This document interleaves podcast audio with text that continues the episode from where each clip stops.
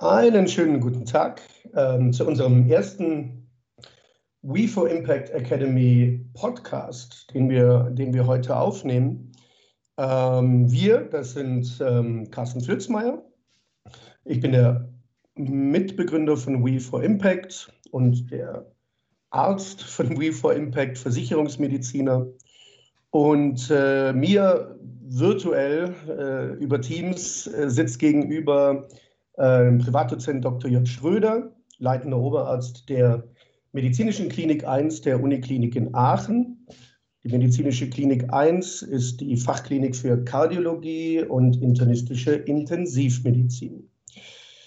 Warum ich den Privatdozenten Dr. Jörg Schröder gleich duze, liegt schlichtweg daran, dass ich eben auch an der Uniklinik in Aachen meine Facharztausbildung zum Kardiologen gemacht habe und ich ähm, den Jörg von damals noch kenne und wir viele, viele, viele Jahre zusammen an der Uniklinik in Aachen äh, gearbeitet und gelitten und gekämpft und gelernt haben und äh, uns deswegen aus dieser Zeit noch sehr, sehr viel verbindet.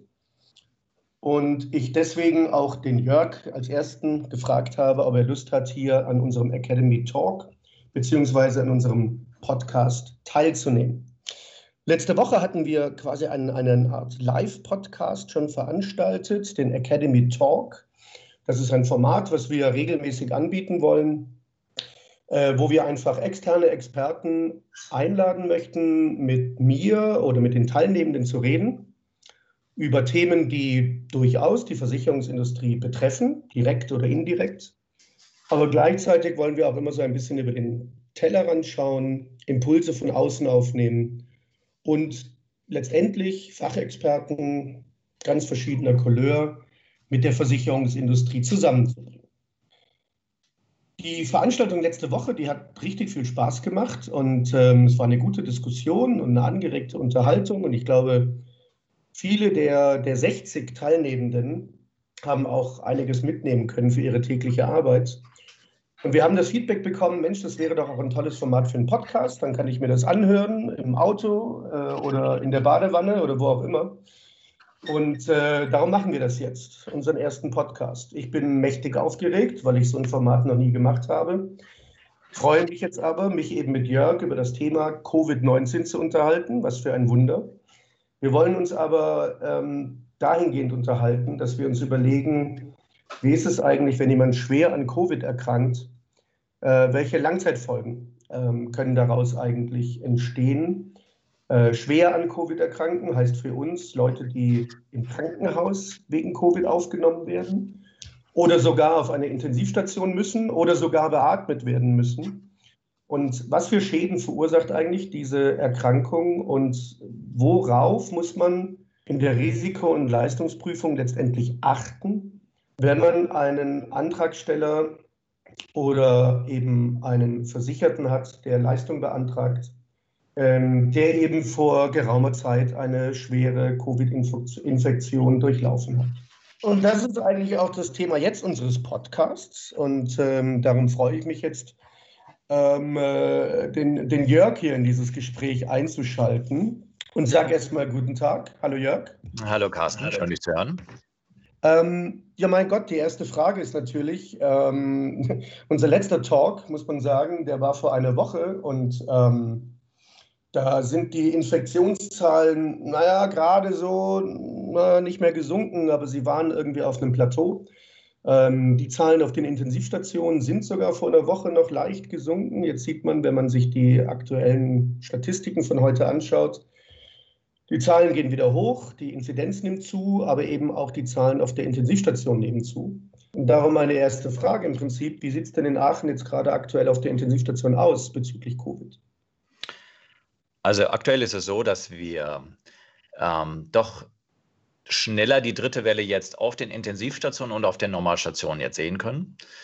Ähm, es ist definitiv so, dass wir jetzt schon wieder 30 Prozent unserer Intensivbetten mit Langliegern Covid-Patienten belegt haben. Und auch, wir haben ja sozusagen fast wieder eine komplette Normalstation, wo wir Patienten, wo wir nur Sauerstoff geben und überwachen, auch schon fast eine komplette Station mit 16 Betten auch wieder voll haben. Also die dritte Welle, die schlägt jetzt auch schon auf die Uniklinik Aachen definitiv, äh, äh, schlägt über sie ein, muss man ja sagen. Ähm, jetzt haben wir ja, ähm, mein Gott, eine Situation, wo auch schon glücklicherweise, muss man sagen, ja, ich glaube heute so knapp neuneinhalb, fast zehn Prozent der Bevölkerung, natürlich vor allen Dingen der alten Bevölkerung, ähm, geimpft ist. Das heißt, die über 80-Jährigen dürften ja jetzt eigentlich keine so schweren Verläufe mehr in, der, in dem Ausmaß haben, wie noch in der ersten, vor allen Dingen in der ersten, aber auch noch in der zweiten Welle. Ähm, wie ist denn jetzt aktuell so der Altersdurchschnitt auf der Intensivstation? Man hört ja jetzt, äh, wie sagt der, der Herr Drosten, für die über 50-Jährigen wird es jetzt brenzlig. Ähm, wie, wie ist denn der Altersdurchschnitt aktuell? Aktuell ist es wirklich so, dass man wirklich sehen kann, dass ähm, diese Impfungen in den Altersheimen wirklich sehr viel gebracht haben. Wir haben wenig, äh, weniger Patienten aus den Altersheimen, wirklich nur die, die sich haben nicht impfen lassen ähm, sehen wir jetzt sozusagen, dass diese obere Octogenarians, also die über 80, sehen wir wirklich nur noch in Ausnahmefällen. Jetzt sind es sozusagen die unter 80 und insbesondere die schwer Erkrankten sind so die Patienten zwischen 45 und Anfang 70 sind die Patienten. Und ähm, die Tendenz ist deutlich für jüngere Patienten. Also diese Woche sind uns bereits schon zwei Patienten nach langwöchiger Therapie, Mitte 50 Patienten gestorben. Sozusagen nochmal klar zu machen, das ist keine Erkrankung von älteren äh, Patienten und die einen Immundefekt haben oder eine Vorerkrankung.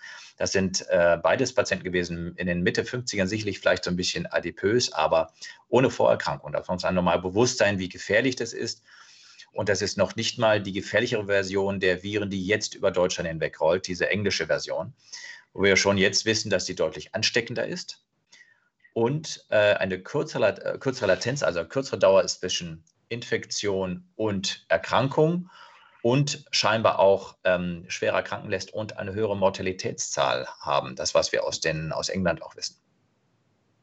Genau, das habe ich, glaube ich, letzte Woche gelesen, dass die Mortalität der, der britischen Variante ähm, durchaus nicht nur infektiöser ist, sondern wohl auch durchaus die Mortalität erhöht, was natürlich keine gute Nachricht ist.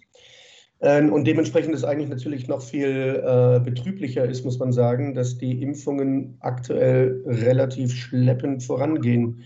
Ich habe heute wieder mal im Landkreis München geschaut. Ähm, also da sieht man eben eher die Tendenz, dass in den letzten zwei Wochen die Impfhäufigkeit oder die, Quatsch, die, ähm, die Anzahl der Impfungen, muss man ja sagen, äh, gegenüber den Vorwochen wieder nachgelassen hat, was natürlich jetzt vor dem Hintergrund, was du sagst, ähm, wirklich die, die äh, falsche Entwicklung ist. Ähm, jetzt reden ja auch viele so Überlastung auf der Intensivstation und, und das kann auch relativ schnell gehen. Ähm, kann es auch sein, dass es ist ja auch so, dass die, dass die ähm, Todesfallzahlen runtergegangen sind ähm, und natürlich auch immer wieder ähm, ältere Leute, muss man sagen, auf Intensivstationen verstorben sind.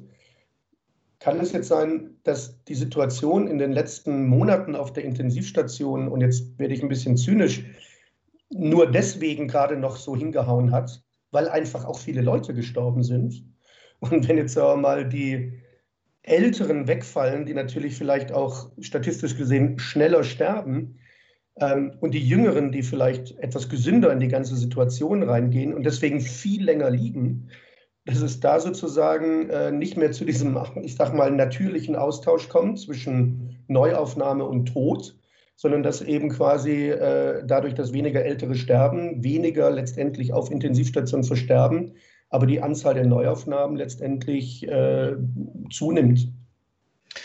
Also das ist das, was wir erwarten. Wir sehen es jetzt noch nicht in den statistischen Daten von unseren, unseren Kliniken.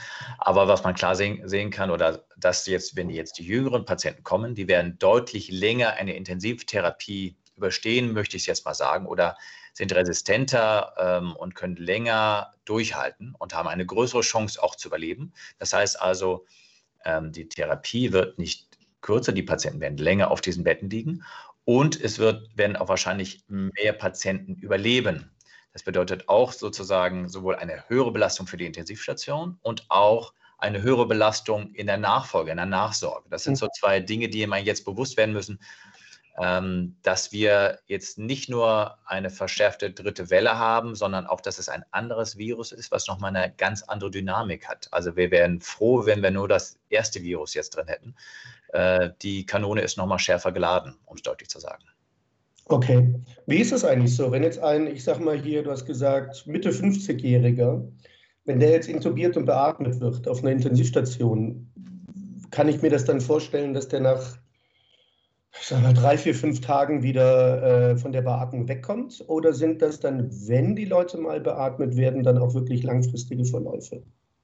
Das, was du sagst von drei, vier, fünf Tagen Intubation, also so eine maschinelle Beatmung unter Vollnarkose, das sehen wir bei den normalen Influenza-Infektionen, haben wir das immer ab und zu gesehen, in deutlich geringeren Mengen, aber genau das sind so diese kurzen, in Anführungszeichen, Verläufe.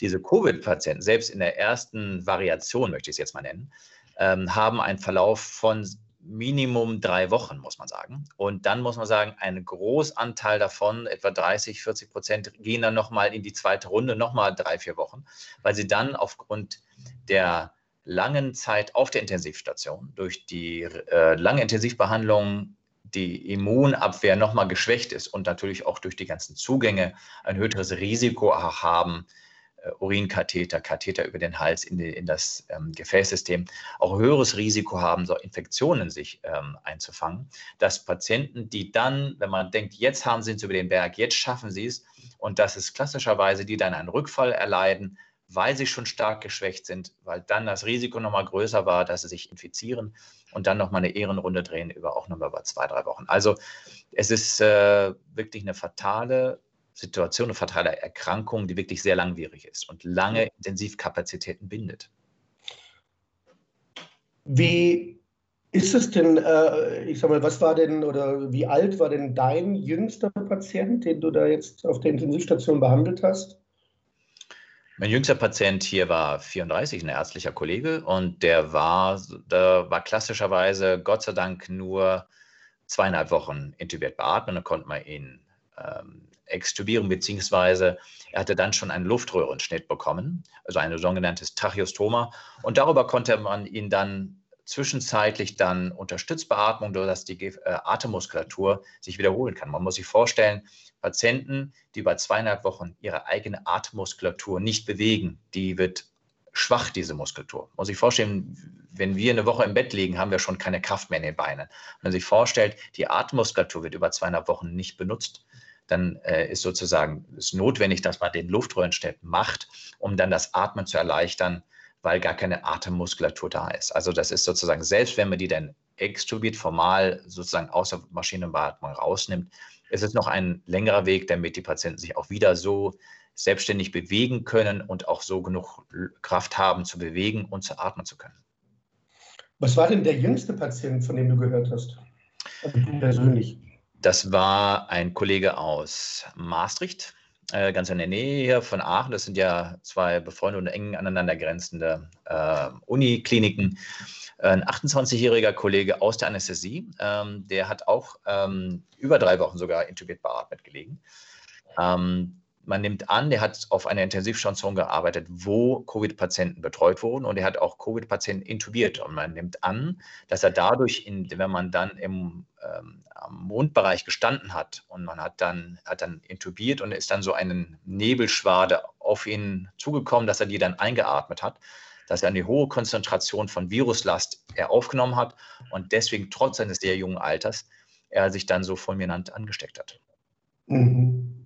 Also dieses Thema der Viruslast finde ich auch immer spannend. Das heißt, man kann, kann man, kann man, naja, ich weiß es nicht, kann man das so platt sagen, dass je, je mehr Viruslast man sozusagen bei der Infektion aufnimmt, dass dann die Wahrscheinlichkeit auch hoch ist, dass man so einen schwerwiegenden Verlauf hat?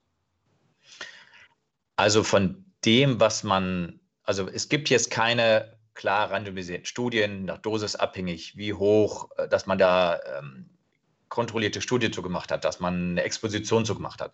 Aber rein von der Kausalkette und von dem, wie man es von sonstigen Infektionen auch kennt, wäre das äh, sozusagen in einer klaren äh, logischen Reihe. Also und auch das, was wir von der Anamnese hören, ist es genauso, dass wenn sanfte Verläufe sind, wo man eher davon abgeht, dass jemand nicht direkt exponiert war, sondern nur eine gewisse ähm, Infektionsmenge aufgenommen hat, sanftere Verläufe hat. Äh, nur es eskaliert ist, wenn sozusagen die Patienten sehr immungeschwächt waren schon vorhinein.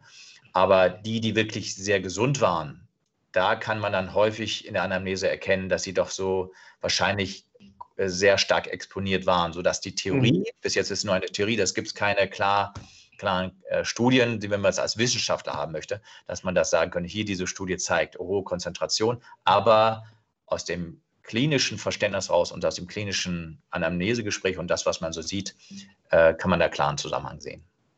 Also im Prinzip Abstand halten und lüften ist nicht nur sinnvoll vor dem Hintergrund, dass man sich nicht infiziert, sondern wenn man sich infiziert, äh, macht Abstand halten und lüften vielleicht auch dahingehend Sinn, dass man vielleicht dann dennoch weniger Virusmaterial einatmet und dann hoffentlich keinen so schweren Verlauf hat.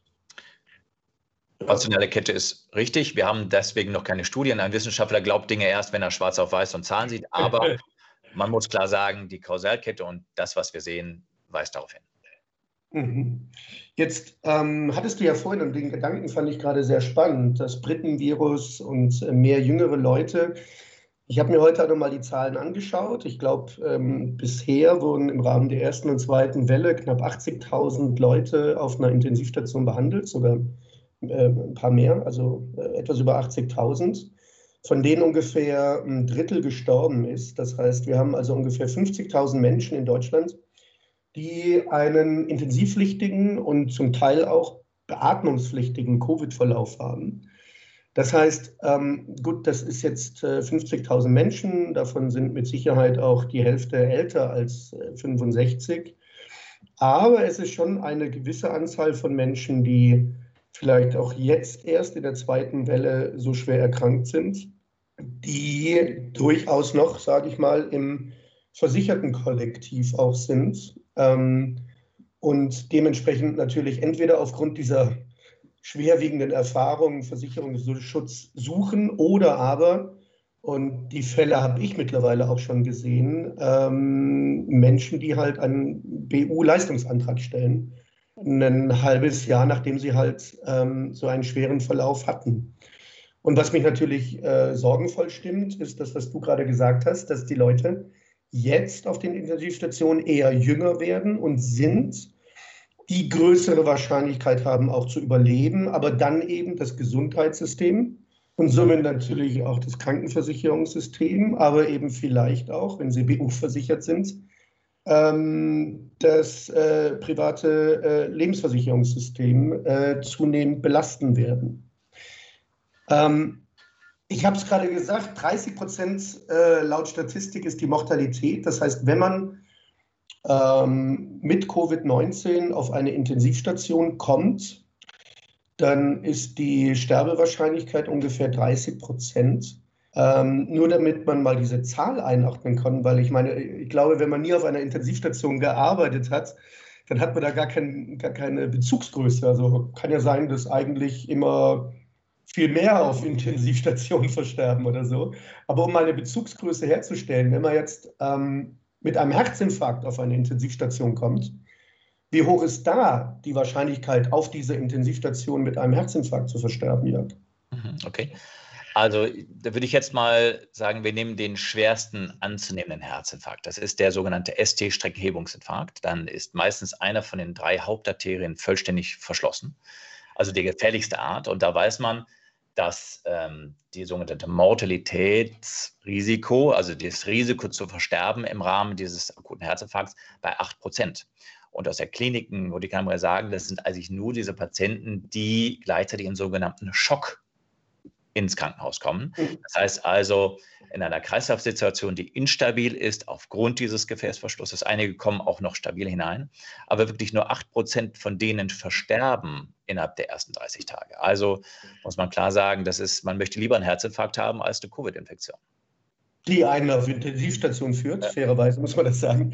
Aber wenn man auf Intensivstation kommt, sollte man lieber beim Herzinfarkt hier schreiben, äh, hier schreien, als, als bei der Covid-Infektion. Das ist vielleicht auch nochmal wirklich eine wichtige Information, um einfach naja, mal so eine Verhältnismäßigkeit herzustellen, weil 30 Prozent, naja, 30 Prozent, aber im Prinzip ist das eine drei, vier, vier, vier, fast vierfache schwerere äh, oder höhere Mortalität als jetzt bei einem äh, durchaus schweren intensivpflichtigen Herzinfarkt. Und man muss zusätzlich sagen, 30 Prozent ist ja die unsere Grenze. Wir haben ja teilweise, weil wir auch die, ein Hochrisikokollektiv haben, wo andere Krankenhäuser uns zugewiesen haben, weil sie mit den Patienten ja. zurechtgekommen sind, haben wir eine, eine Todesrate bis 50 Prozent sogar gehabt. Also das ist wirklich noch dramatischer, wenn man sich bewusst macht. Ja, weil ihr die schweren Verläufe einfach auch aus anderen Kliniken zugewiesen bekommt. Ja. Also bei euch war die Mortalität sogar noch höher. Ja. Ähm, jetzt müssen wir uns wirklich noch mal kurz so ein bisschen in die Tiefe der Medizin bewegen, weil ähm, ich fand das gerade, mm, ja, ich fand deinen Vergleich sehr gut, wo du gesagt hast, naja, früher, wenn wir so einen Influenza-Patienten hatten, dem es richtig dreckig ging, den haben wir intubiert und nach vier, fünf, sechs Tagen spätestens wieder ähm, von der Beatmung weggemacht, weil es dem dann wieder gut ging. Ich kann mich auch noch aus meinem, also ich fahre ja auch auf der Intensivstation in Aachen und ich kann mich auch an einen paar wirklich schwere Lungenentzündungen erinnern, ähm, auch bakterielle Lungenentzündungen, wo man gesagt hat, ja komm, jetzt beatmen die Leute und nach äh, fünf, sechs, sieben Tagen mit Antibiotikagabe und so weiter und so fort geht es dann wieder so gut, da können wir die auch wieder extubieren. Das heißt, dass jetzt jemanden wegen einer Lungenentzündung äh, im Prinzip Wochen oder Monate lang beatmet ist, ich weiß es nicht, ich kann mich nicht wirklich daran erinnern. Ähm, und bei Covid scheint das ja durchaus ein, ein nicht unüblicher Verlauf zu sein, wenn man in die Situation kommt, eine Beatmung zu benötigen. Das heißt, was macht jetzt diese Lungenentzündung bei Covid so anders äh, im Vergleich zu einer Lungenentzündung bei einer Influenza oder bei einer bakteriellen äh, Lungenentzündung? Kurz gefasst die Dauer. Dadurch, dass es so viel länger dauert, hat man mehrere Punkte. Nummer eins, was ich vorhin schon gesagt hatte, dadurch, dass wenn man so lange künstlich beatmet ist, Atemhilfsmuskulatur wird komplett nicht mehr beansprucht und man, ähm, die Patienten brauchen länger, um sich zu erholen. Dann zwei weitere Punkte. Nummer eins, das Risiko, umso länger man auf einer Intensivstation liegt, umso, umso höher ist das Risiko, sich im Rahmen des Aufenthaltes sich mit einem Bakterium oder, oder einem Pilz zu infizieren, nochmal in die Lunge, weil man schon, umso länger man auf einer Intensivstation ist, umso anfälliger wird man letztendlich auch. Und äh, das Risiko, zu hören, nochmal eine sogenannte Sekundärinfektion zu bekommen. Des Weiteren weiß man auch ähm, von anderen langwierigen Intensivstationsaufenthalten, wenn die Patienten längere Zeit beatmet werden, dass dann die Nerven auch geschädigt werden. Wir sprechen dann von einer sogenannten Neuropathie, also einer Störung der Nervenleit, äh, der Nervenleitgeschwindigkeit. Die wir wissen aus der Biologie, wissen wir noch, diese schwanschen Zellen, die werden angegriffen durch diese chronische Entzündungsreaktion und die Nerven werden geschädigt. Deswegen, äh, das, und das Virus selbst scheint ja auch zusätzlich noch ähm, auf diese Nervenfasern zu gehen. Wir wissen ja aus der, äh, sowohl aus der Klinik als auch aus der, aus der Presse wissen wir ja von diesen Geschmacksstörungen, wir haben auch zwei Fälle sozusagen von neurologischen Ausfällen im Sinne von fasziales Paresen. Also die sind zwar seltener, Geschmacksstörungen häufiger, 30 Prozent, 20 bis 30 Prozent, also schon sehr, sehr häufig. Ähm, aber man muss sagen, diese neurologische Störung und auch längerfristig, das ist das Gefährliche. Also eine kurzfristige Intensivstation, Aufenthalt, Beatmung über drei, vier Tage, übersteht der Körper meistens. Aber wirklich diese langfristige, über Wochen, Monate teilweise andauernde Intensivtherapie, das ist das, was den Körper wirklich da niederreißt und wirklich auch Langzeitschäden oder mindestens mittelfristige Schäden hervorruft. Und äh, was genau passiert, also ja genau, also was ich jetzt, sagen wir mal, äh, gut, mit, ich habe mich ein bisschen eingelesen, ich sage mal mittlerweile, und wir haben uns ja auch schon unterhalten, habe ich es verstanden. Was ich aber anfangs so gar nicht verstanden habe bei diesen Verläufen, ist ja die Tatsache, dass ähm, wenn sich jetzt Leute mit Covid infizieren, dann haben die ja, kriegen halt ihre Lungenentzündung, wie es ja immer so schön heißt. Ähm, und dann ist es doch aber so, dass ich sage mal, nach ein, zwei Wochen doch eigentlich dieser Virus gar nicht mehr nachweisbar ist. Das heißt, ähm, der Körper bekämpft ja gegen diesen Virus an und dann ist der Virus halt irgendwie weg. Aber die sind dennoch wochenlang an der Beatmungsmaschine. Irgendwie in meiner, in meiner einfachen Welt kann ich mir doch vorstellen, wenn der Virus dann mal weg ist, dann ist doch die Lunge eigentlich wieder gesund und dann äh, muss es den Leuten doch wieder gut gehen. Klammer auf, wie bei einer anderen normalen bakteriellen Lungenentzündung oder bei einer Grippelungenentzündung, wo, wenn der Körper dann mal das Bakterium oder den Virus bekämpft hat, die Lunge wieder gesund ist und äh, ähm, der Patient dann auch wieder selber atmen kann. Was, was läuft bei Covid anders? Weil es ist ja ganz interessant, irgendwie äh, jeder redet von der Lungenentzündung, die jetzt heutzutage aufgrund der Therapie ja ihren Schrecken im Prinzip verloren hat. Und die ganzen Wissenschaftler sagen, es ist eine fürchterliche Erkrankung. Was genau macht Covid oder die Covid-Lungenentzündung zu dieser fürchterlichen Erkrankung? Okay, ich weiß, worauf du hinaus möchtest. Ich möchte mal ähm, kurz mit einer Erklärung von Begriffen von wegschieben, damit ich das erklären kann. Es gibt einen Unterschied zwischen Entzündung und Infektion. Eine Infektion ist, ähm, wenn das Gewebe oder der Mensch mit Bakterien, Viren oder Pilzen befallen wird. Das ist eine Infektion. Eine Entzündung kann ich mir auch zuziehen, wenn ich mir jetzt mit dem Hammer auf den Finger haue, dann schwillt der Daumen an und das ist eine Entzündung, aber ohne dass eine Infektion notwendig ist. Also sozusagen, ähm, aber durch eine Infektion kann eine Entzündung hervorgerufen werden. Jetzt ist es so, was wir sehen bei diesem Covid-Virus, dass die, nachdem der Virus zwar schon wieder zurückgegangen ist, sehen wir eine anhaltende Entzündungsreaktion und das Gewebe kommt sozusagen nicht zur Ruhe, obwohl wir bereits wissen, dass wir bereit, äh, steigen bereits schon frühzeitig mit Cortison ein.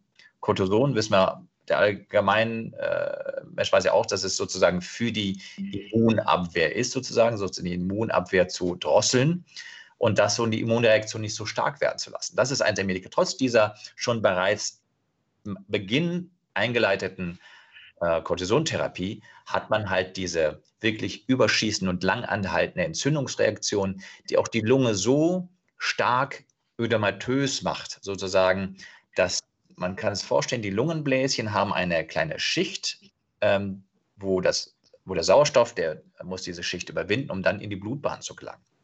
Durch diese Entzündung wird diese, diese Membran umso dicker. Deswegen wird es immer schwieriger von dem, von dem Lungenbläschen, dass, dass der Sauerstoff von dort aus über die immer dicker werdende und ödematös geschwollene Membran, sodass äh, in die Blutbahn rüber zugeben. Und das ist die große Problematik, und dass das nicht nur so fulminant stark, sondern auch so lange anhält, ist die große Problematik dieses Virus, dass es eine lang anhaltende starke Entzündungsreaktion in der Lunge hervorruft, die sehr, sehr lange braucht, bis sie wieder abheilt. Okay, also um das zusammenzufassen, für mich auch nochmal zum, zum Verstehen, das Virus ist der Auslöser sozusagen, diese Infektion ist der Auslöser für eine extrem starke Entzündungsreaktion in der Lunge, die dazu führt, dass diese Membran zwischen den Lungenbläschen und den Blutgefäßen sich so verdickt, dass der Sauerstoff nicht mehr durch diese Membran durchwandern kann. Und das ist ja dann letztendlich das, was zu diesem Sauerstoffmangel und zu dieser schweren Atemnot natürlich führt und dann natürlich im Prinzip zum Ersticken, wenn man nicht mit einer Beatmung ähm, dagegen hält. Und wenn ich das jetzt richtig verstehe, das heißt, der Virus ist dann aus dem Körper draußen, der, der Körper hat den Virus mit dieser Wahnsinnsentzündungsreaktion ja im Prinzip bekämpft. Das heißt, ein Virus ist dann wahrscheinlich nach, keine Ahnung, zwei Wochen bei so einem Patienten gar nicht mehr nachweisbar. Aber diese Entzündungsreaktion, die bleibt und die Lunge wird durch diese Entzündungsreaktion dann auch geschädigt. Da kommen wir jetzt gleich noch drauf, ähm, weil da geht es ja auch um diese Langzeitfolgen. Ähm, das heißt, diese Schädigung durch diese lange Entzündung und dazu kommt noch das Problem mit der Beatmung und die Atemmuskulatur und alles, was du sagst, ähm, bildet sich das dann immer zurück? Weil bei so einem, also dein Daumen sieht ja dann auch nach drei Wochen wieder normal aus, wenn du da drauf gehauen hast. Äh, wie sieht das mit der Lunge aus?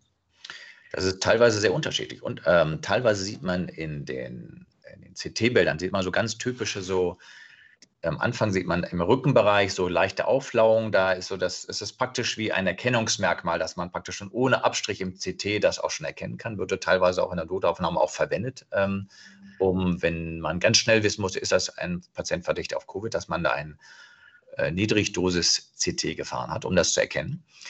Ähm, diese Lunge wird immer weißer, sage ich mal, in, in dem, in dem CT-Bild. Und von einem desaströsen Bild sehen wir beides. Teilweise ein Bild über nach Monaten, da sich das fast vollständig erholt hat, aber auch Bilder, wo wahrscheinlich durch verschiedene zusätzliche Reize das Lungengewebe so strapaziert worden ist, dass es nachhaltig auch Schäden hat. Das hängt davon ab, zum Beispiel, wenn Patienten vielleicht nicht früh genug an die sogenannte Herz-Lungen-Maschine angeschlossen worden sind, ähm, dann muss man sagen, dann ist das Problem, dass man zu aggressiv die Lunge beatmet hat. Man muss sich vorstellen, normalerweise ist es so, die Lunge ist im Brustkorb und da steht ein Vakuum. Wenn wir den Brustkorb, wenn wir tief einatmen, bewegen sich die Rippen auseinander und es entsteht ein, ein, ähm, ein Vakuum und dann wird die Lunge passiv auseinandergezogen, was sehr, sehr schonend für die Lunge ist. Wenn man jetzt allerdings ähm, den Patienten sediert, der atmet nicht mehr selber, sondern muss mit Hochdruck sozusagen in die Lunge hineinblasen. Und durch diese Scherkräfte und durch diesen Druck und eventuell ungleichmäßige Druckverteilung kann die Lunge geschädigt werden. Und ähm, deswegen muss man frühzeitig, damit man, weil das Lungengewebe ist sehr sensibel, damit bevor eine solche Schädigung entsteht, ähm, bringt man, kommt man dann zu einer solchen Herz-Lungen-Maschine, wo sozusagen Blut aus dem Körper rausgeführt wird in großen Schläuchen. Das wird durch ähm, bestimmte Membranen, wird das verbrauchte CO2 herausgefiltert und frischer Sauerstoff wieder hereingebracht. Ähm, aber wenn das nicht eventuell früh genug oder mit eventuell schon vor bestehender Vorbeschädigung äh, mit dann zusätzlicher Atmung, kann es sein, dass das Lungengewebe auch im Rahmen einer solchen Beatmung so schwer geschädigt wurde, dass es sich davon nicht mehr erholt. Das heißt, wenn ich das so nochmal zusammenfassen darf, ähm, zuerst ist die Virusinfektion, die, naja, verläuft vielleicht erstmal so, wie eine normale Virusinfektion halt verläuft. Durch diese überschießende Entzündungsreaktion kommt es dann aber eben zu dieser Schädigung der Lunge, die dann letztendlich auch diese Sauerstoffaufnahme ähm, durch die Lunge in die Blutgefäße verhindert. Dann seid ihr in der Situation, dass ihr auf alle Fälle beatmen müsst, weil sonst würde der Patient ersticken. Und zusätzlich durch die Beatmung, weil die so aggressiv sein muss, setzt ihr dann noch sozusagen Schäden an der Lunge, dadurch, dass ihr halt mit hohen Drücken Sauerstoff im Prinzip in diese Lunge reinpresst, was so eine Lunge halt auch nicht auf die Dauer gut, gut verpacken kann. Das heißt, äh, es sind also im Prinzip mehrere Stufen von Schädigungen, die auf die Lunge einfließen. Erst die Infektion, dann die Entzündung und dann noch die folgende Beatmung, sodass dann letztendlich ähm, die Lunge durchaus Schaden nehmen kann da, wir kommen dann gleich noch drauf, wie man, wie man vielleicht nach einem halben Jahr oder so erkennen kann, welche Lunge letztendlich nachhaltig Schaden genommen hat und welche sich vielleicht doch wieder erholen konnte. Aber jetzt müssen wir noch über eine Sache reden, ähm, und zwar über die anderen Organe oder Organsysteme, die von Covid ebenfalls betroffen werden können. Weil, wenn ich das richtig verstanden habe, ist es ja so, dass diese überschießende Entzündungsreaktion sich ja nicht nur auf die Lunge konzentriert, sondern mei, der Körper, wenn er sein Immunsystem losschickt, sage ich mal, der, der kommt ja in jeden Winkel des Körpers, dieses Immunsystem. Äh, welche, welche anderen Organe sind denn häufig noch betroffen, wenn man von einem schweren Covid-Verlauf äh, spricht? Okay, ähm, sagen wir so, um es besser zu erklären, warum so viele andere Organe zusätzlich noch äh, betroffen sein können, natürlich nicht in dem Maß wie die Lunge. Lunge steht nach wie vor im Mittelpunkt. Nicht, wenn ich jetzt über andere Organe spreche, dass das sozusagen, äh, die Lunge ragt weit über andere Probleme heraus. Aber dadurch, dass wir sozusagen im Verlauf erst gesehen haben, dass sich im Rahmen einer Covid-Infektion eine sogenannte generalisierte Entzündung aller Gefäßinnenhäute auch noch gezeigt hat, was wir am Anfang, äh, am Anfang, als wir das erstmal Kontakt mit dieser Erkrankung haben, gar nicht wahrgenommen haben. Also man, äh, man hat auch gleichzeitig nicht nur eine Entzündungsreaktion des Gewebes, der Lunge, sondern auch gleichzeitig auch der Gefäßinnenhaut, sowohl von den Venen als auch von den Arterien. Das bedeutet, einerseits ist die Gefäßversorgung, wenn die äh, Gefäße, die Membran dicker wird, kann es äh, sozusagen zu Embolisationen kommen, so gesetzt, die eine, zu einer Minderdurchblutung von Gefäßen. Aber gleichzeitig kann es auf der venösen Seite, sozusagen venös spricht man immer davon, wenn das Blutgefäß vom Herzen wegfließt, ähm, äh, wenn das Herzen wegfließt, ist es eine Arterie. Wenn das Blut auf das Herz zufließt, ist es eine Vene. Und wer auch auf der venösen Seite die Venen, wenn dort sozusagen auch da eine Gefäßinnenhautentzündung sich äh, eingestellt hat, binden sich dort Gerinnsel, die sich so ähm, zusammenschließen können, dass es sogar zu Lungenembolien gekommen ist. Das haben wir auch erst gelernt von den Kollegen aus Hamburg. Ähm, die haben im Rahmen der ersten Welle ähm, großzügiger die Covid-Patienten obduziert und da haben wir gesehen, dass ähm, fast 40 Prozent auch von diesen Patienten eine fulminante Lungenembolie hatten. Das, was man im klinischen Verlauf gar nicht wahrgenommen hat, weil die Patienten sowieso schon schlecht mit der Lunge waren und auch sozusagen einen äh, schweren Rechtsherzbelastung hatten, dass man dann diese Lungenembolie äh, nicht übersehen, aber zumindest äh, nicht so wahrgenommen hat. Deswegen ist es auch so, dass neben dieser Cortisontherapie, von der ich schon gesprochen habe, die Heparintherapie, sozusagen eine Blutverdünnung, die zwei elementaren Säulen, die noch mit durch andere noch gestützt werden, aber das sind die zwei wichtigsten elementaren Säulen, die Therapie für äh, diese Covid-Erkrankung ist. Das ist ganz interessant. Gell? Das haben die, die, die Pathologen, die Pathologen in Hamburg herausgefunden. Ähm, äh, ich habe ja in Freiburg studiert und über dem Sektionssaal der Pathologie stand der schöne Spruch, die Toten lehren die Lebenden. Äh, den fand ich damals irgendwie ziemlich äh, irgendwie unschön. Aber letztendlich stimmt es in dem Fall. Ähm, so eine Lungenembolie ist, glaube ich, klinisch echt schwierig zu diagnostizieren. Und wenn es einem Patienten eh schon schlecht geht, dann ist es noch viel schwieriger zu diagnostizieren. Mhm. Und letztendlich hatten das nur herausgefunden, wie du erzählt hast, weil in Hamburg äh, die Pathologen äh, die Covid-Patienten alle ähm, obduziert haben. Warum eigentlich in Hamburg? Ich finde, äh, das hat mich immer auch gewundert, warum nicht sonst wo? Warum? Ich glaube, die Hamburger haben an sich, glaube ich, aufgrund ihrer Historie sozusagen Einfallstor von der ganzen Welt sein durch den Hamburger Hafen. Und in Hamburg, Hamburg ist ja auch das, ähm, ist das Infektionszentrum, wie heißt es? Ähm, das Tropeninstitut, genau, das Tropeninstitut. Und aus dieser Nähe, ich habe auch die Kollegen dort gefragt, die ähm, vom Senat, es gab eine enge Kooperation zwischen ähm, UK, ähm, UKA, also der Hamburger Uniklinik und ähm, der Bürgerschaft, sodass man dort aufgrund der auch bestehenden Kapazitäten gesagt hat, wir müssen wissen, was da los ist. Also die Hemmschwellen aufgrund der Historie, nehme ich an, ist, war der niedriger. So hat es, glaube ich, geholfen, die Grundeinstellung der Hamburger etwas pragmatischer an solche Dinge zu gehen. Jetzt muss ich sagen, in Deutschland haben wir ja sehr große Probleme, ähm, die Angehörigen davon überzeugen, dass es sinnvoll ist, eine solche Obstruktion durchzuführen. Wenige möchten das ihren verstorbenen Angehörigen antun, nochmal in der Vorstellung, sie werden auf einen Obstruktionstisch nochmal aufgeschnitten obwohl es wirklich notwendig ist für die Lebenden, wie du eigentlich finde ich diesen Spruch sehr schön, muss ich sagen, ist gar nicht gruselig, eigentlich sehr schön, dass sozusagen das, ähm, was man eigentlich ähm, äh, rausziehen kann, dass die Toten uns immer noch äh, was geben können und die Hand reichen können, damit wir Dinge besser machen können. Ja, ja, ich fand den damals so gruselig, weil, weil, weil die Vorstellung ist ein bisschen gruselig, aber letztendlich die gesamte moderne Medizin hätte es ohne Obduktion nicht gegeben.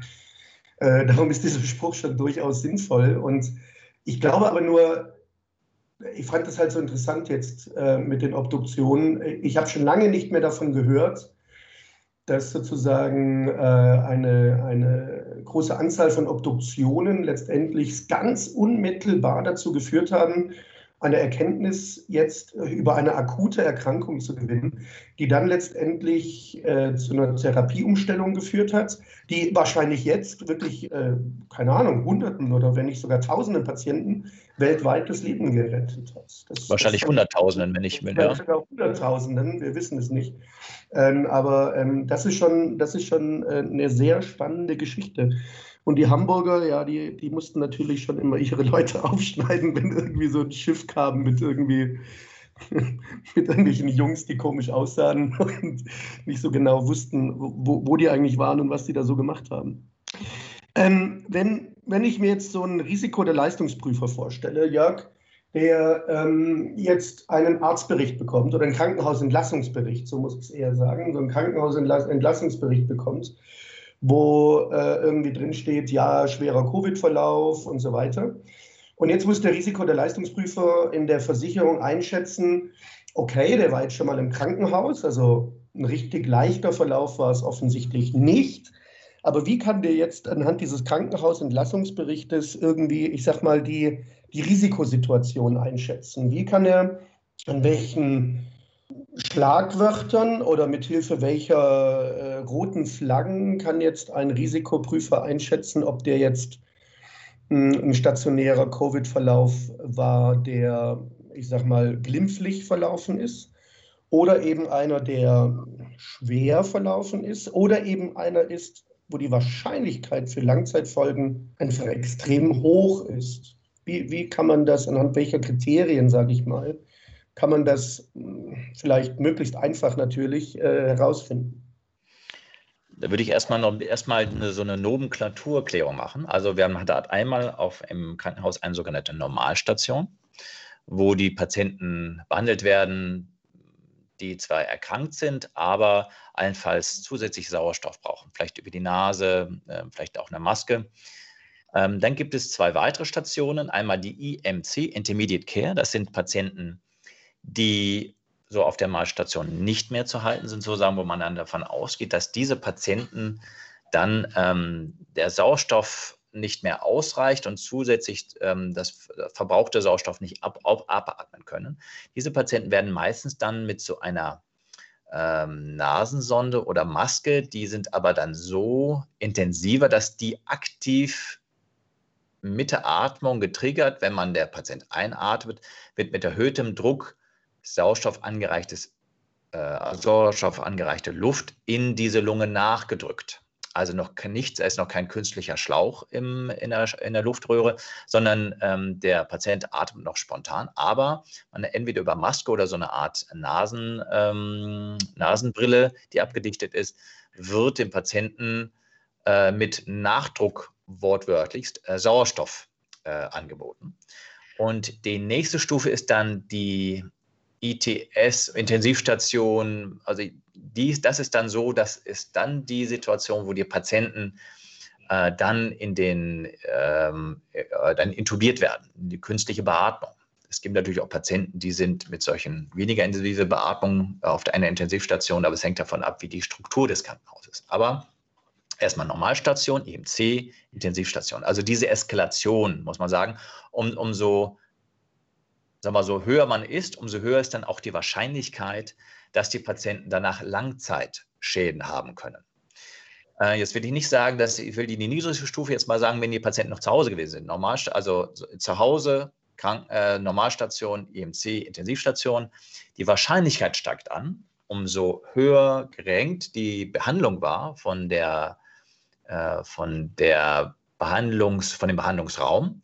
Allerdings ist es nur eine Tendenz. Das kann, das kann genauso heißen, dass ein Intensivpatient danach wirklich komplett keine Schäden hatte.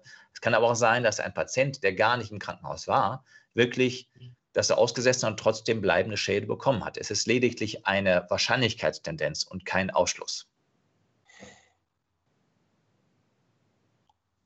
Gut, jetzt gibt es ja, du hast ja gesagt, es gibt diese ähm, nicht-invasive Beatmung, also wo die Leute so eine Maske aufkriegen. Da sind die aber noch nicht im künstlichen Koma.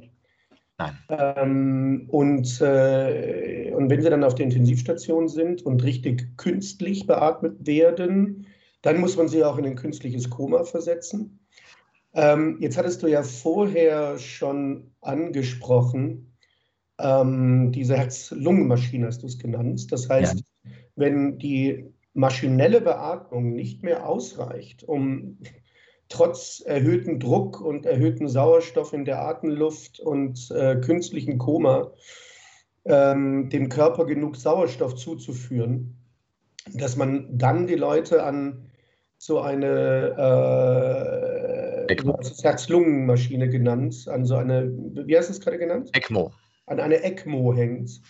Erklär doch einmal ganz kurz nochmal dieses Prinzip von dieser ECMO, weil davon hört man ja auch immer wieder in der Presse. Davon hatte ich, glaube ich, eben schon gesprochen, sozusagen. Es wird ähm, ein großer Schlauch in eine äh, große Vene gelegt. Äh, da wird äh, das venöse Blut ab, äh, abgenommen und dann über eine große Membran geleitet, wo halt Sauerstoff angereichert wird und CO2 durch einen Filter abgezogen wird. Sozusagen der Ersatz, ein künstlicher Ersatz für die Lunge und dann wieder zurück in den Blutkreislauf gegeben wird, sodass dass sozusagen die Lunge nicht gebypasst wird, aber die Funktion der Lunge übernommen wird. Dadurch kann man, ähm, kann man sich dann erlauben, die Lunge sehr schonend nur noch ganz langsam, ganz wenig zu bewegen. Die Lunge muss weiterhin bewegt werden, aber wirklich nur im minimalsten Bereich, sodass es da diese Scherkräfte, die entstehen, also diesen, dass dieser Druck, den man, wenn man wieder so einen Luftballon, den man aufbläst, das ist deutlich schädigender für das Gewebe, als wenn es wirklich passiv aufgezogen wird, dass man dadurch diese über Wochen bestehende Notwendigkeit sonst der künstlichen Beatmung, und teilweise würde die sogar nicht mal ausreichen, diese künstliche Beatmung, ähm, dass man die Lunge da sozusagen in den imaginären Gips nehmen kann, damit die Lunge besser ausheilen kann. Okay, das heißt, man, man hängt den Patienten an die künstliche Lunge, die übernimmt die Sauerstoffversorgung des Blutes und die normale Lunge wird ja, äh, ein bisschen, ein bisschen bewegt, äh, aber ansonsten ähm, hat dann die Lunge Zeit zu heilen, diese Entzündung, dass diese Entzündung zurückgeht und vor allen Dingen, und das finde ich ganz spannend, indem man eben einfach nicht mehr mit Volldruck in diese Lunge rein beatmen muss, versucht man letztendlich auch in einer gewissen Weise diese Langzeitschäden durch die Beatmung zu vermeiden oder zumindest zu vermindern. Und deswegen steigt man auch frühzeitig damit an. Okay. Und man kann nur hoffen, dass die, ähm, dass die kleineren Krankenhäuser, die nicht die Möglichkeiten von solchen, solchen ECMO ähm, haben, deswegen dann frühzeitig auch an, dann, an das nächste Maximalhaus der Maximalversorgung sich wenden, um dann so eine ECMO-Therapie einzeiten zu lassen. Äh, weil ähm, diese Patienten auf einem kleineren Krankenhaus zu lassen, wir schaffen das schon, da werden die Patienten, glaube ich, eher Schaden erleiden. Wenn man Langzeitbeatmung ohne eine ECMO, äh, ist das Risiko sicherlich deutlich größer, äh, Lungenschaden zu bekommen. Okay, also ähm, das, das finde ich nämlich ganz spannend, weil also als ich äh, auf der Intensivstation gearbeitet habe in Aachen, ähm, also auf der internistischen Intensivstation, ähm, das ist jetzt her, oh Gott, 16 äh, Jahre. Mhm. Und ähm, 16 Jahre, ja. Und vor 16 Jahren hatte die internistische Intensivstation keine ECMO, äh, sondern ich glaube, die ganze Uniklinik Aachen hatte zwei ECMO-Maschinen damals im Jahr 2005. Und, ähm, äh, und die waren beide bei den Anästhesisten. Und ähm, also wenn man hörte, oh, auf der Anästhesie-Intensivstation läuft eine ECMO, dann war das so, dann war das so wie, wie äh, Raumfahrt zum Mars. Also das war eine, eine, eine Wahnsinnsgeschichte. Ähm, wie viel, wie viel ECMOs, wie viele ECMOs hat denn die Uniklinik Aachen jetzt, beziehungsweise wie viele ECMOs laufen denn bei euch auf der Intensivstation? Also im Augenblick laufen nur in Anführungszeichen nur vier. Ähm, aber es ist so, muss ich es vorstellen, so, ein, so eine ECMO, also wir können sicherlich über 20 ECMOs fahren. Also, und dann muss man sagen, ja. Und also 20 ECMOs jetzt, vor 15 Jahren äh, zwei. Ja, und da muss man sagen, aber diese ähm, ECMOs sind äh, so, so intensiv auch bedienen, weil die Patienten sind dann so komplex krank, dass dann ähm, meistens hat man ab und zu Doppelboxen auf einer Intensivstation aufgrund der Infektionssituation und so eine ECMO wird häufig, wenn man die Möglichkeit hat, dieser Patient, weil eine Pflegekraft ist komplett absorbiert, meistens mit einem solchen Patienten. Also der hat kaum Zeit, sich dann um einen zweiten Patienten zu kümmern. Mhm. Dass man sich vorstellen muss, ähm, man muss das immer mal zwei nehmen. Äh, normalerweise wird eine Pflegekraft, man sagt so 1,5 bis 2 Patienten betreuen.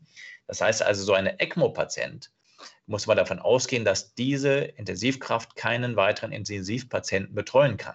Ansonsten ähm, ist so viele Dinge, die dort passieren und äh, beobachtet werden müssen, ähm, passieren können und beobachtet werden müssen, ist es eigentlich äh, von dem Personal noch intensiver, diese, Pati äh, diese Patienten zu betreuen. Also Nummer eins, ja, das ist, das ist ein wichtiger Punkt, weil man hört ja auch immer Personalsorgen und wir haben zu wenig Personal und dass das die eigentliche Engstelle ist, nicht die Menge an Beatmungsmaschinen, Intensivbetten, sondern die eigentliche Engstelle ist das Problem äh, gut ausgebildetes Intensivpflegekraftpersonal. Und was mich auch an dieser Zahl 20 ECMOs, die gefahren werden könnten, oder können auf der Uniklinik Aachen. Ähm, das Delta ist 18 im Vergleich zum Jahr 2005. Äh, mit anderen Worten, diese 18 Patienten, die dann an der ECMO hängen oder jetzt vielleicht auch also von den Vieren, die bei euch gerade an der ECMO hängen, wäre also mindestens die Hälfte früher gestorben und zwar vor 15 Jahren. Ist das, kann man das so sehen? Absolut. Also ich denke, früher war das eine so ähm, invasive und letztendlich muss man sagen, als Ultima Ratio so als letzten Ausweg genommene, äh, wirklich extrem invasive Therapie. Jetzt ist sie mittlerweile sehr etabliert. Die Fachpflegekräfte sind extremst gut geschult und dadurch, dass sie natürlich auch sehr oft angewendet wird, ist natürlich dadurch auch eine Routine und Sicherheit weiterhin gestiegen über die Jahre. Ähm, und man weiß, wo die Risiken sind, wie man Dinge, das, was man oft macht, da weiß man, wie es funktioniert es gibt klare äh, SOPs und deswegen werden auch die Komplikationen immer geringer, weil man immer mehr Erfahrung dann auch damit hat. Aber da wird man sagen muss, dass ein äh, Nadelöhr ist das Personal, nicht Maschine oder sonst, sondern das, das Pflegepersonal. Wir wollen davon reden, jetzt mit einem Freund auch die Diskussion gehabt, ein, ein, Arzt kann zum Beispiel gar nicht einfach mal an den Tisch, äh, an, ans Zimmer gehen und sagen, ich übernehme jetzt mal eine pflegerische Tätigkeit. Das würde dein Arzt einfach schier scheitern, um es mal in dieser Deutlichkeit zu sagen. Also sagen wir genauso, als wenn man jetzt den, den Kapitän als Maschinist irgendwo jetzt irgendwo direkt unten reinsetzen würde. Der würde seinen Job nicht machen können. Jeder in seinem Bereich ist ein hoch, hochgeschulter Spezialist. Die Fachpflegekräfte in der Intensivmedizin sind extremst gut geschulte, langjährig äh, mit Berufserfahrung äh, versehene, ähm, äh, hochqualifiziertes Personal. Das ist nicht irgendwie ein Lehrberuf über zwei, drei Jahre. Das ähm, äh, so Intensiv, äh, Intensivpflege kommt erst nach langjähriger, normalerweise Normalstation-Tätigkeit überhaupt dazu, dass man dann und dann wiederum über lange Jahre auf Intensiv arbeiten muss, bevor man dann wirklich zu den Schwerstkranken kommt. Also ja. und dann man kann nicht sagen, jetzt machen wir ein Programm, wir bilden jetzt mal in den nächsten Jahren genug Intensivkräfte auf. Ähm, das ist ein Projekt, das, was über mehrere Jahre laufen müsste und nicht zu kompensieren ist innerhalb von ein, zwei Jahren. Ja, ich glaube, das, das, das Ausmaß ist wahrscheinlich vielen gar nicht bewusst. Also ich, äh, ich war ja insgesamt, oh Gott, drei Jahre auf der Intensivstation und ich habe also höchsten Respekt davor, was diese Pflegekräfte leisten, aufgrund dessen, dass ja, das, was die können, kann wirklich kein anderer. Und auch so diese Vorstellung, da nimmt man halt eine Schwester mag sie auch gut ausgebildet sein von der, von der Normalstation und packt die äh, an so einen ECMO-Patienten, die hätte keine Ahnung, was sie zu tun hat. Ähm, das sind, das sind, äh, äh das ist, das ist äh, so, ein, so eine andere Arbeit teilweise, aber auch eben auch so eine andere Qualifikation, die da abgerufen wird, die man einfach so nicht ersetzen kann. Ähm, und was man eben nicht vergessen darf, ähm, die heißen zwar Pflegekräfte, sage ich jetzt mal, aber natürlich geht es da auch um Pflege.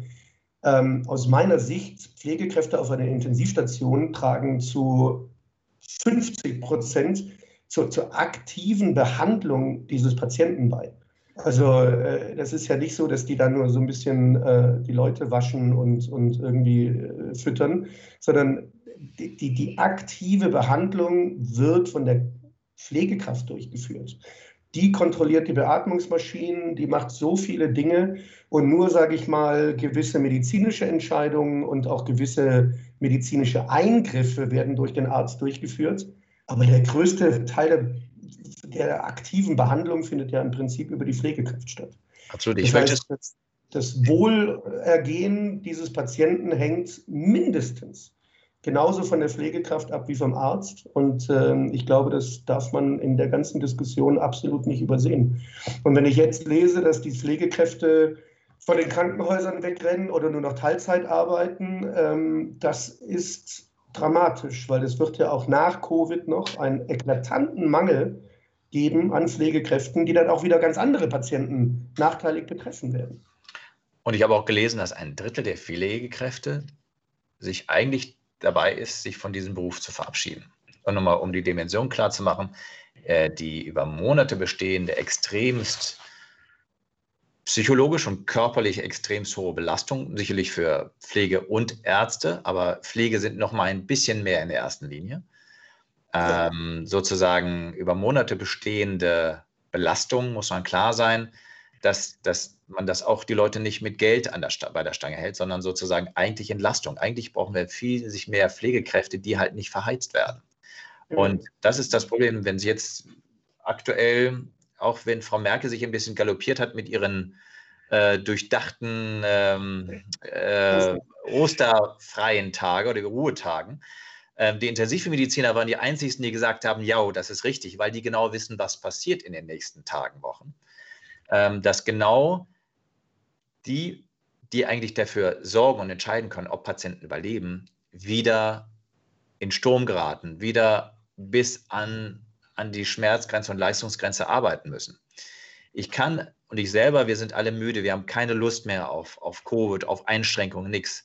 Das Problem ist, wir alle draußen, wenn wir draußen rumbleiben, merken wir nicht, was sich in den Krankenhäusern abspielt, was sich auf den Intensivstationen, was für, ähm, ich will es nicht mit Krieg vergleichen, das wäre, glaube ich, nicht der richtige Vergleich, aber was für angespannte, wirklich an die Belastungsgrenze äh, spielende Situationen sich, äh, sich dadurch äh, ereignen. Und ähm, das muss ein Bewusstsein.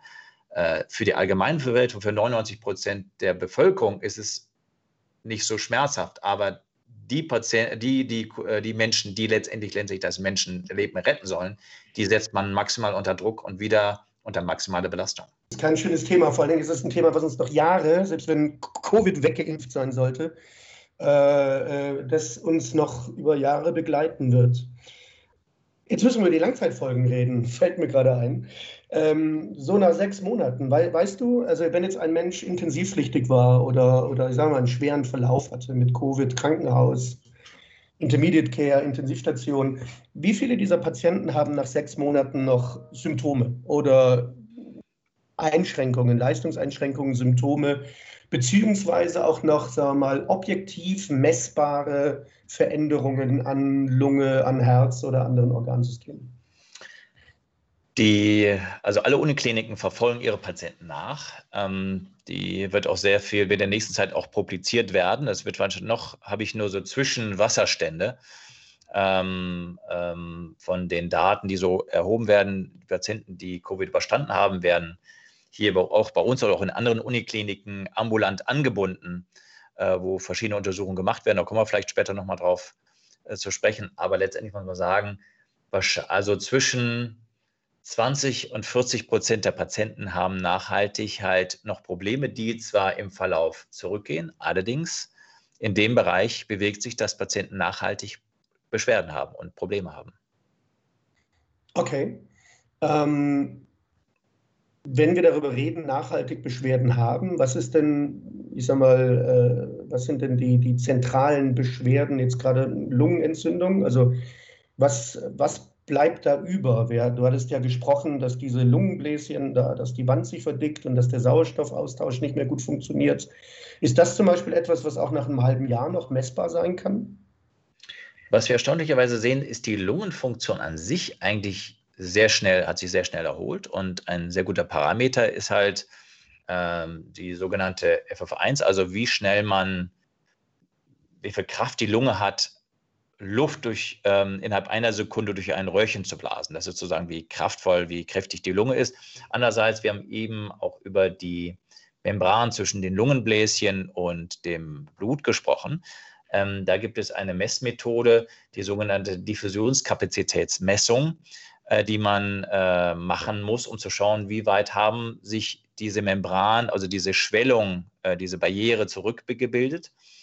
Ähm, des Weiteren, was man sehen kann oder schauen kann, wie weit ist eventuell durch die, ich sag mal, durch die langwöchige oder monatige fehlende Belastung die körperliche Leistungsfähigkeit objektiv gesunken. Dort kann man sogenannte, eine sogenannte Spiroergometrie machen. Was ist das? Da setzt man die Patienten auf ein Fahrrad, äh, man schneidet ihnen eine Maske auf und man nimmt regelmäßig Blut ab. Ähm, man kann jetzt, man steigert die Leistung und was man sehr schön an der Atemluft und an den Blutwerten erkennen kann, wo die sogenannte aerobe, anaerobe Schwelle ist. Das ist eine Schwelle, die lässt sich nicht manipulieren oder sehr schwierig. Nur wenn man viel Wissen von Intensivmedizin hat oder von Medizin hat. Also eigentlich ist es ein von dem normalen Menschen nicht zu beeinflussenbarer äh, Schwelle. Ähm, die sozusagen zeigt, wo ist wirklich die Leistungsgrenze? Ist jemand wirklich erschöpft oder möchte er sich nur nicht so stark anstrengen? Also das ist ein sehr gut objektiver Bereich, wo man diese äh, Schwelle erkennen kann, wo jemand in die Sauerstoffschuld geht.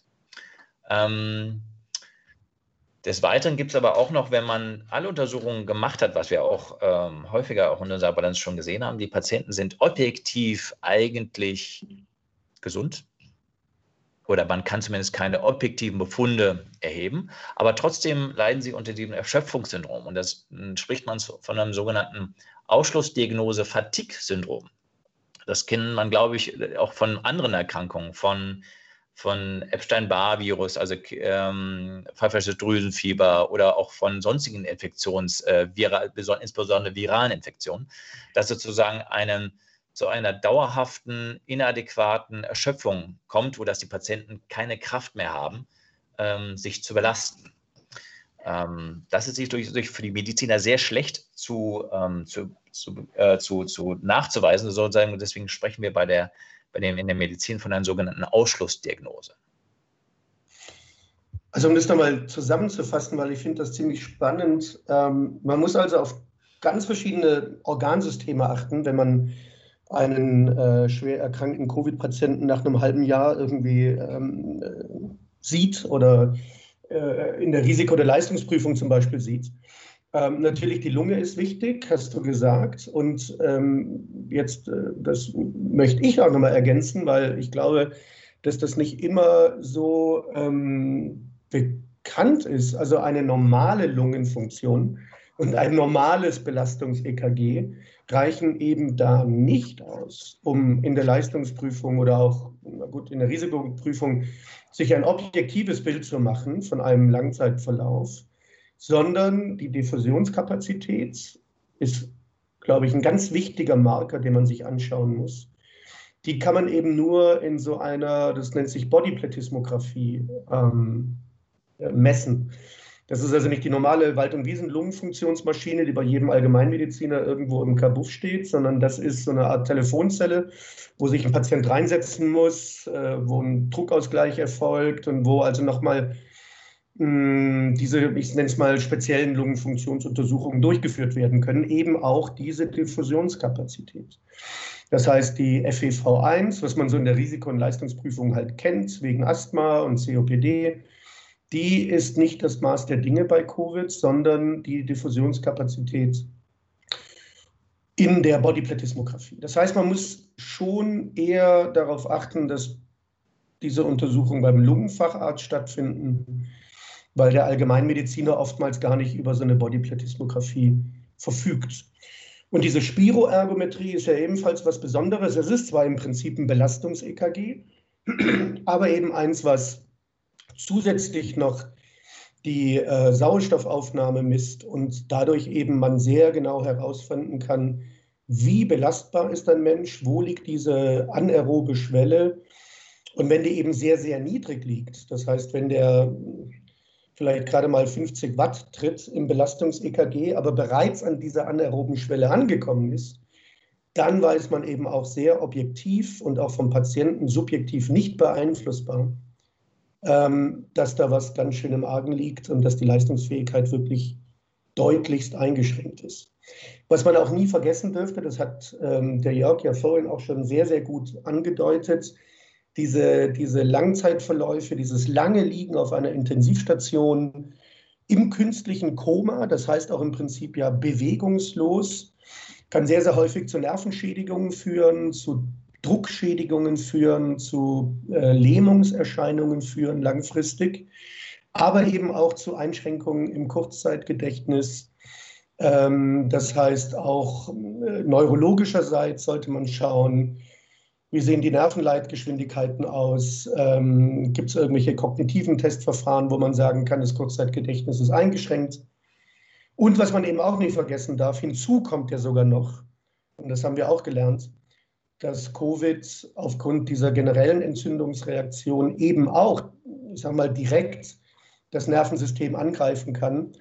Das heißt, ähm, die neurologische Untersuchung bzw. die neurologischen Symptome, die im Langzeitverlauf auftauchen können, die gilt es natürlich auch zu beachten, sodass man im Prinzip sagen muss, wenn man ein Covid-Gutachten zum Beispiel ähm, anfordern muss, beziehungsweise, und das ist eben gar nicht so einfach, wenn man die Diagnose Fatigue stellen möchte, die ja, wie der Jörg schon gesagt hat, eine Ausschlussdiagnose ist, dann braucht man im Prinzip eine pulmonologische, eine kardiologische und eine neurologische Abklärung. Minimum, würde ich sagen, um wirklich objektiv nachweisen zu können, dass eben keine somatischen Langzeitschäden erfolgt sind. Gut, Jörg, ich glaube auch diese ganze Thematik rund um Fatigue wird uns noch sehr, sehr lange begleiten, weil ähm, wir ja wissen, dass nach Viruserkrankungen diese Fatigue relativ häufig ist. Was so ein bisschen einen erschaudern lässt bei der ganzen Geschichte, ist, dass es ja schon mal ein Coronavirus gab, was zu einer Endemie geführt hat, äh, nämlich das SARS-Virus. Das war 2003, glaube ich, wenn ich mich richtig erinnere, wo es den Ausbruch gab in Kanada und den, vor allen Dingen halt den initialen Ausbruch in Asien. Und da gibt es Studien, dass noch fast drei Jahre nach einer SARS-Infektion 27 Prozent der Probanden an einer Fatigue gelitten haben. Ähm, bei SARS muss man wiederum sagen, gab es eigentlich fast nur schwere Verläufe, ähm, ähm, die halt klinisch auffällig geworden sind, sage ich mal. Ähm, darum diese Zahlen, ob man die jetzt so vergleichen kann, das ist immer extrem schwierig. Aber immerhin wissen wir, dass also nach einer Coronavirus-SARS-CoV-1-Infektion ähm, eine Fatigue schon sehr häufig beschrieben worden ist und es deswegen vielleicht durchaus nicht so äh, aus der Luft gegriffen ist, dass eben auch nach einer Covid-19-Infektion, SARS-CoV-2, wie es ja so schön auch heißt, als Familienname, ähm, dass die Wahrscheinlichkeit, dass Menschen danach eine, eine virusbedingte Fatigue erleiden, dass die gar nicht so gering ist. Und darum glaube ich, wird uns das in der Leistungsprüfung auch noch äh, leider viele, viele Jahre begleiten. Gut, Jörg, ich glaube, wir haben das Thema Covid-19, die Lage auf der Intensivstation und auch vor allen Dingen, glaube ich, ähm, den Unterschied von Covid-19-Verläufen zu anderen Erkrankungen, Lungenentzündungen, ganz gut herausgearbeitet. Ich glaube, wir haben uns auch mm, nochmal Mühe gegeben, zu versuchen zu erklären, was sind jetzt so die Unterschiede auch in den, in den Langzeitfolgen und, und welche Untersuchungsmethoden sind einfach ganz zwingend notwendig, um diese Langzeitfolgen objektiv einschätzen zu können. Ähm, und ich glaube, letztendlich als Resümee muss man sagen, äh, Covid-19 ist eine gefährliche Erkrankung, ist eine schwierige Erkrankung und ist eine Erkrankung, die uns mit Sicherheit sowohl im Krankenhausbereich, wir haben auch das Pflegepersonal angesprochen, als auch in der Versicherungsindustrie noch viele, viele Jahre begleiten wird. Ähm, egal wie schnell und wie effektiv äh, die Bevölkerung durchgeimpft ist und wie schnell wir auch wieder zurück zu einem normalen Leben kommen, was wir uns alle, glaube ich, sehr, sehr wünschen und äh, worauf wir alle hinfiebern. Und auch ich möchte, dass meine Kinder endlich wieder normal in die Schule gehen und ihre Freunde sehen. Aber auf der anderen Seite, wenn man eben die Situation auf den Intensivstationen sich anschaut, versteht man vielleicht noch mal ein Stück weit besser, warum diese Maßnahmen ergriffen werden. Und alleine schon, wenn Maßnahmen ergriffen werden, damit auch in zwei Jahren es noch Pflegekräfte gibt, die auf unseren Intensivstationen arbeiten, ähm, dann relativiert das vielleicht schon so einige Maßnahmen, warum sie ergriffen werden und dass das auch, glaube ich, aus deiner Sicht, Jörg, und aus meiner Sicht, Jörg, leider ähm, teilweise einfach zwingend notwendig ist. Gut, ich bedanke mich auf alle Fälle für das Sehr Gespräch. Gerne. Das viel länger gedauert hat, als wir eigentlich geplant haben. Aber ich glaube, ähm, es ist gar nicht so unwichtig, das Thema sehr gut zu bearbeiten und auch sehr ausführlich zu arbeiten, weil es natürlich unser aller Leben gerade jeden Tag betrifft. Und ich hoffe, dass wir so ein bisschen zum Verständnis dieser Erkrankung beigetragen haben, aber auch, dass die Zuhörer, ob jetzt Risiko- oder Leistungsprüfer oder vielleicht weder noch, ein bisschen mehr wissen über diese Erkrankung und eben auch, wie sie in der Versicherungsindustrie damit umgehen können. Ich bedanke mich, Jörg. Vielen Dank und wünsche noch einen schönen Tag. Vielen Dank für das Gespräch und äh, bleiben Sie und bleib du gesund. Danke dir. Du auch.